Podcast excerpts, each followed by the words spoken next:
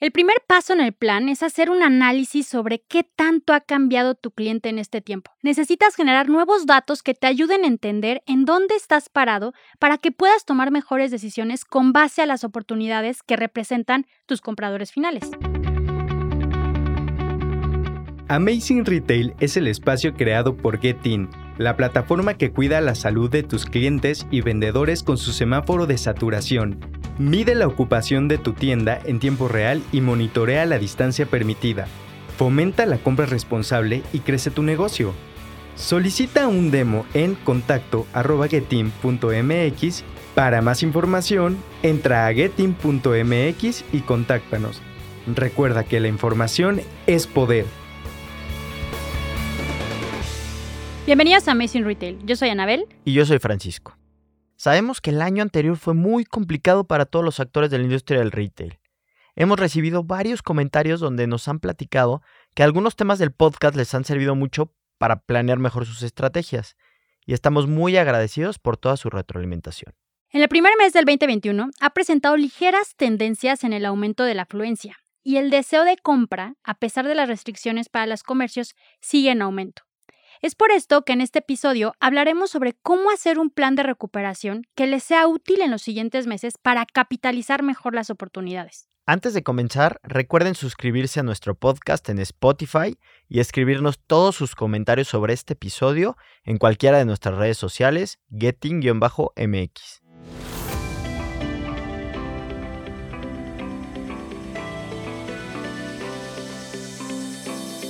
Pues Frank, para sacar el mayor provecho en este episodio, recomendamos escuchar el episodio 10 de la guía de indicadores para las tiendas en el retail, el 12 con los nuevos hábitos del consumidor post-COVID y el episodio 22 donde se da a entender las tendencias en el retail para el 2021. Sí, el común denominador de todos estos episodios es que hemos hecho diversos análisis sobre lo que está pasando en la industria a partir de la pandemia y también hemos hablado sobre diversas herramientas muy útiles que se deben tomar en cuenta al momento de que estén elaborando todas sus estrategias. Y ya entrando de lleno al tema, el primer paso en el plan es hacer un análisis sobre qué tanto ha cambiado tu cliente en este tiempo.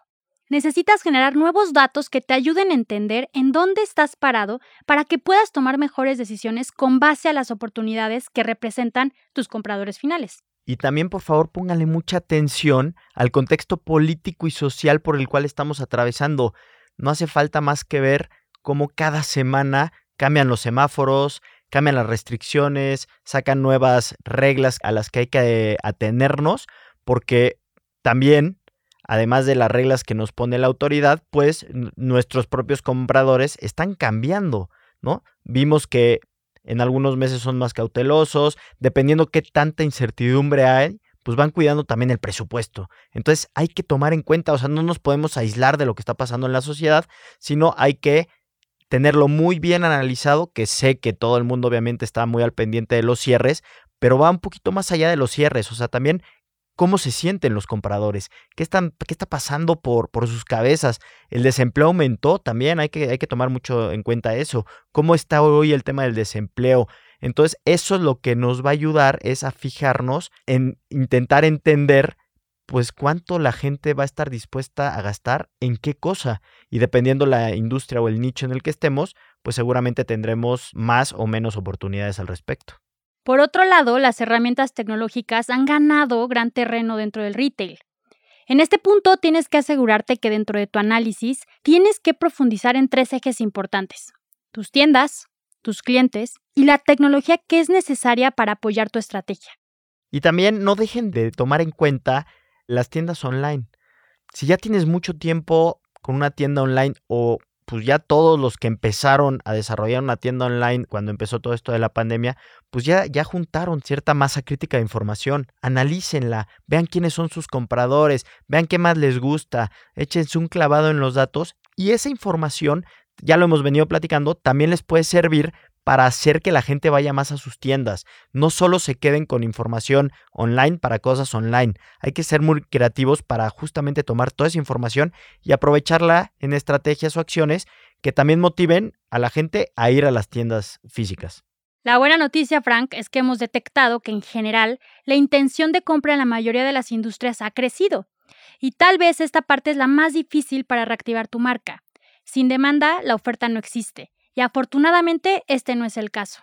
Sí, y también ya que completes este análisis con estos puntos que estamos comentando, pues revisa tus procesos, ve qué tienes que ajustar, qué sirve, qué no sirve, actualízate. Algo importantísimo que nosotros también le estamos eh, recomendando a los clientes es, pues, los patrones de consumo de la gente está cambiando. Entonces, tú tienes que actualizar. No pienses que lo que pasaba hace más de un año hoy se va a repetir. Por más que se reabra la economía, etcétera, seguramente muchas cosas van a cambiar. Entonces, actualiza tus procesos. Les hemos venido mencionando mucho en que hay que ser más creativos. Empieza a aplicarlo y empieza a medir, ¿no? Crea un nuevo plan. Por ejemplo, un plan de acción que debes considerar es que la operación de tus tiendas está sujeta al comportamiento del semáforo que el, pues, el gobierno indique. Entonces, por horarios de atención, por días de aperturas y de cierres. Entonces, hay que empezar a entender que hay que estar listos, que esto puede cambiar y empezar a hacer cambios en tu operación que te permitan proveer de manera correcta a tus tiendas. Sí, digo, algo también el tema de la saturación, ¿no? Cuidar la saturación, que ya hemos venido mencionando. O sea, ya son factores que ya son un must de tu operación. O sea, ya no es, ay, mira, esta tienda cuida la saturación, ya todas lo tienen que hacer, ¿no? Si tú te quedas fuera, pues seguramente vas a estar en desventaja. Entonces, sí, voltealo a ver. Nosotros, como, como Getting, lo hemos recomendado. Inviértele al cuidado de los clientes, porque eso en un corto y mediano plazo te va a retribuir frutos. Claro, y por otro lado, si tus clientes y procesos están cambiando, tu personal también. Por esto debes de implementar canales de comunicación funcionales con todo tu equipo, capacitarlos constantemente para tratar de adaptarte lo más rápido posible a las demandas de tus clientes. Sí, y bien importante lo que acabas de mencionar en cuanto al personal. Muchas veces se nos olvida que los que trabajan con nosotros en las tiendas, pues también son personas que también pueden tener miedo, que también pueden tener incertidumbre. Entonces, mientras más logres controlar esa parte, pues mejor desempeño van a tener ellos también para vender. Porque creo que podemos caer en el error de querer o exigir vende más, vende más, vende más, pero también no les damos un poco la herramienta o la atención que hoy se requiere. Hoy se requiere tener una atención mucho más personal con la gente que atiende en las sucursales para que ellos pues obviamente eleven ese desempeño que les estamos pidiendo. También es importante que en medida de lo posible puedas evaluar el tráfico que están teniendo las zonas en las que están tus tiendas, porque sin duda plantear una estrategia basada en el flujo aumenta la probabilidad de éxito en la implementación de tu plan. Y esto te ayudará a optimizar tus recursos y reducir tus costos. Y también en estos tiempos, lo hemos venido hablando, es tener disponible el producto en el piso de venta. ¿Por qué? Porque al final es lo que le llama la atención a la gente. Hoy las personas creo o creemos que no van a estar dispuestas a esperar mucho en que vayas a buscarle un producto que no tienes disponible ahí luego, luego que te tardes un minuto en, llevárselo, porque hoy lo hemos visto en la información, la gente pasa menos tiempo en las tiendas. Entonces, mientras más ágil hagas tú el proceso de venta, pues seguramente vas a tener también mejores resultados. ¿Por qué? Porque la gente no se va a desesperar, no va a estar impaciente, sino se va a sentir atendida todo el tiempo. Y pues creo que una parte importante sería tener muy bien, aunque obviamente no puedes tener todo en el piso de venta porque se va a ver muy amontonado, pero sí que la gente de tienda esté bien capacitada en, pues te tienes que tardar pocos segundos en ir a la bodega, encontrar la talla que te están pidiendo y regresar a ofrecérselo al cliente. Siguiendo un poco tu comentario, Frank, también enfoca tu plan a aquellas tiendas que presentan mayores oportunidades para generar ingresos. Da prioridad para destinar tus recursos en ellas y paulatinamente comienza a tomar acciones en todas las demás. Y algo que también hemos escuchado que están haciendo algunos clientes es, como hoy las tiendas tienen que cerrar por obligación, pues algunos le están dando también una pequeña remodelación, un refresh de marca, sin grandes inversiones, pero simplemente para cuando abra la tienda llames la atención. Eso creo que también puede ser un, gran tip. O sea, al final es siendo creativos, reacomodando la tienda, cambiando los productos, etcétera, para que llames la atención de las personas una vez que regresen a, los centros comerciales. Y algo que hemos visto que les recomendamos es que no olviden incluir en su plan de protocolo Priorizar la venta estratégica en ciertos productos. Reduzcan las líneas de productos de mayor rotación y apuesten más por los productos que son rentables. Y al final, como siempre deberíamos de estar midiendo todo, pues algo que, que creo que hemos escuchado y todo el mundo nos recomienda es hacer diversos escenarios de proyecciones. Hoy ya podemos jugar, que antes pues era un poco más complicado, hasta con el escenario de diferentes flujos de personas.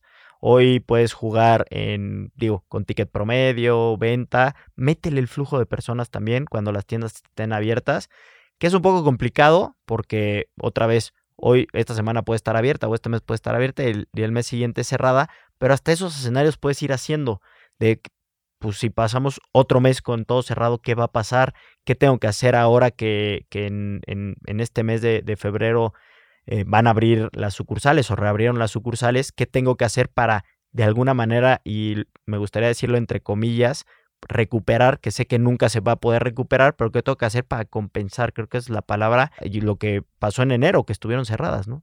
Y ya para finalizar, bajen este plan acciones. Construyan una hoja de ruta que plasme toda su estrategia por etapas. Definan métricas clave para cada acción que sean fáciles de seguir y visibles para compartir con tu equipo. Recuerda que debes dar seguimiento puntual al plan para que puedas adaptarlo a cualquier circunstancia, como lo comenta Frank.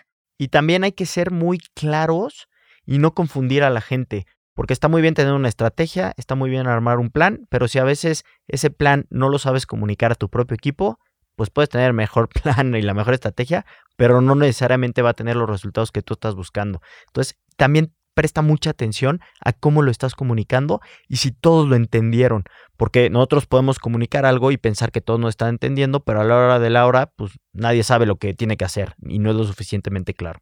Y ya como mensaje final para cerrar el episodio, yo les recomiendo, y como resumiendo lo que acabamos de platicar, es midan todo, midan su e-commerce, midan cómo se ha comportado la afluencia en las tiendas, vean cómo están también los contagios en cada estado de la República, para que con base en eso puedan armar un plan y lo puedan ejecutar lo más pronto posible. Y yo espero que con este plan de recuperación puedan replantear y sobre todo ajustar todas las acciones que sus tiendas necesitan para seguir creciendo. No se olviden de visitar nuestra página getting.mx en donde podrán encontrar más información, ayudas y artículos relevantes sobre el episodio y las herramientas necesarias para reactivar las ventas de tus tiendas. Los esperamos el siguiente martes con un episodio más de Amazing Retail Podcast. Cuídense mucho. Bye bye.